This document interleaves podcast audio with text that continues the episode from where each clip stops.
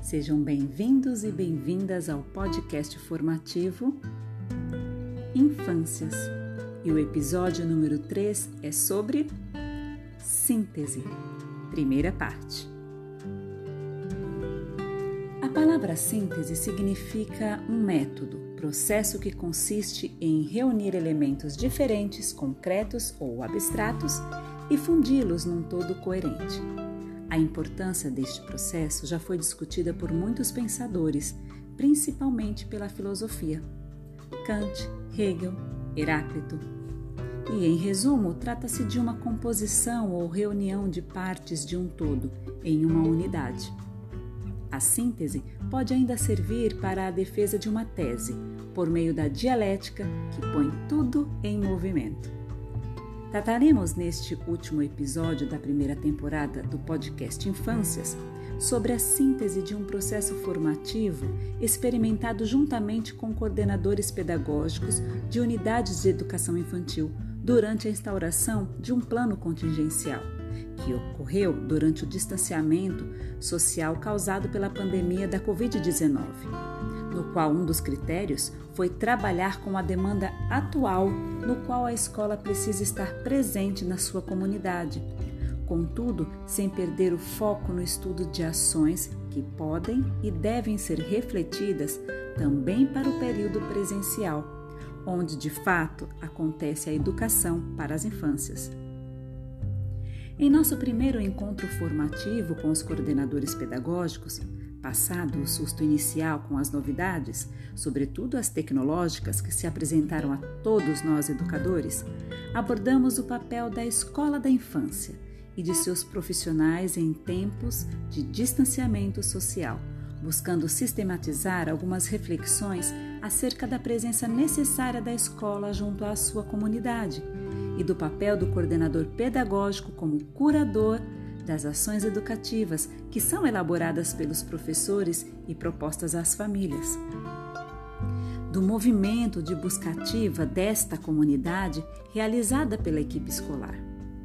Sabe-se que a escola e família são as duas principais instituições responsáveis pela formação do ser humano.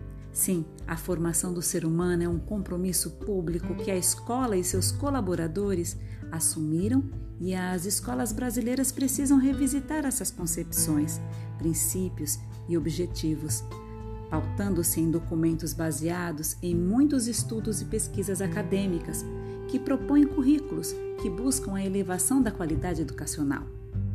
Resgatá-los garante manter a busca por ações educativas de qualidade, emancipatórias para todos, bebês, crianças, estudantes, e também fundamentalmente para as famílias, ampliando e disseminando culturas cada vez mais elaboradas, pautadas em exercícios de pensamentos críticos, autonomia, ou seja, promovendo ações que culminem na materialização da cidadania. A escola, neste sentido, é potencialmente transformadora, mas tão somente se reconhecer e resgatar de fato seus valores éticos, tanto quanto os profissionais e apenas se compreender de fato seu papel, sua importância, sua responsabilidade, a parte que lhe cabe, refletindo sempre em seu posicionamento na contemporaneidade, contextualizando suas ações. Isso não é uma escolha, mas uma necessidade definida pelo fato incontestável de que nós vivemos em um mundo em que tudo muda e no qual transformamos e somos transformados. Mas qual é a transformação que queremos, sabendo da nossa responsabilidade como escola? Este é o cerne da questão da busca pela qualificação, do profissionalismo e ética na qual estamos todos envolvidos. Seremos uma escola transformadora? Escolas são feitas de bebês e crianças, educadores, gestores, comunidade. Por isso, quando falamos em escolas transformadoras, estamos falando de pessoas. A transformação que nos interessa nasce da potência de agir a partir das relações na comunidade escolar, que se responsabiliza por criar um ambiente onde todos possam protagonizar a transformação da realidade e de culturas mais elaboradas, com vistas a um bem comum, coletividade. Se temos clareza das nossas responsabilidades como profissionais da infância, da valorização do conhecimento construído nas interações, nas brincadeiras, nas investigações e pesquisas é, que bebês e crianças realizam cotidianamente em articulação com a equipe escolar, se sabemos, e agora vivenciando de perto, que o cotidiano vivido pelas famílias fora da escola é também fonte de pesquisa e pode agregar conhecimento para poder traçar estratégias de aproximação para acompanhamento, com o intuito de promover conhecimento, pensamento crítico, ou seja, formar para a cidadania.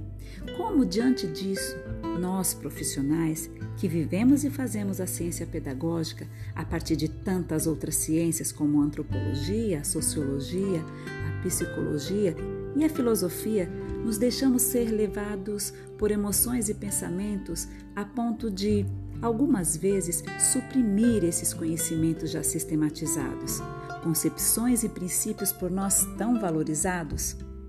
Como podemos negá-los? Antes, devemos buscar apoio nestes mesmos conhecimentos e concepções para enfrentamentos e relacioná-los com as situações concretas que nos atingem e retomarmos o nosso eixo e nos centrarmos em qual seja o nosso papel como escola. Diante do vivido, muitas perguntas se instauram. Entretanto, é, responder apenas uma traria clareza a todas as demais. Que tipo de ações educativas podemos propor para atingir o objetivo que de nós é esperado? Levando em consideração nossas concepções de infância e educação infantil, conhecendo e trazendo à reflexão o papel fundamental da escola? Isso nos leva à segunda parte desse episódio, a qualidade das ações educativas que são propostas às famílias no plano contingencial e no presencial para bebês e crianças. Reflexões sobre as ações, fazeres e desafios dos profissionais da educação infantil.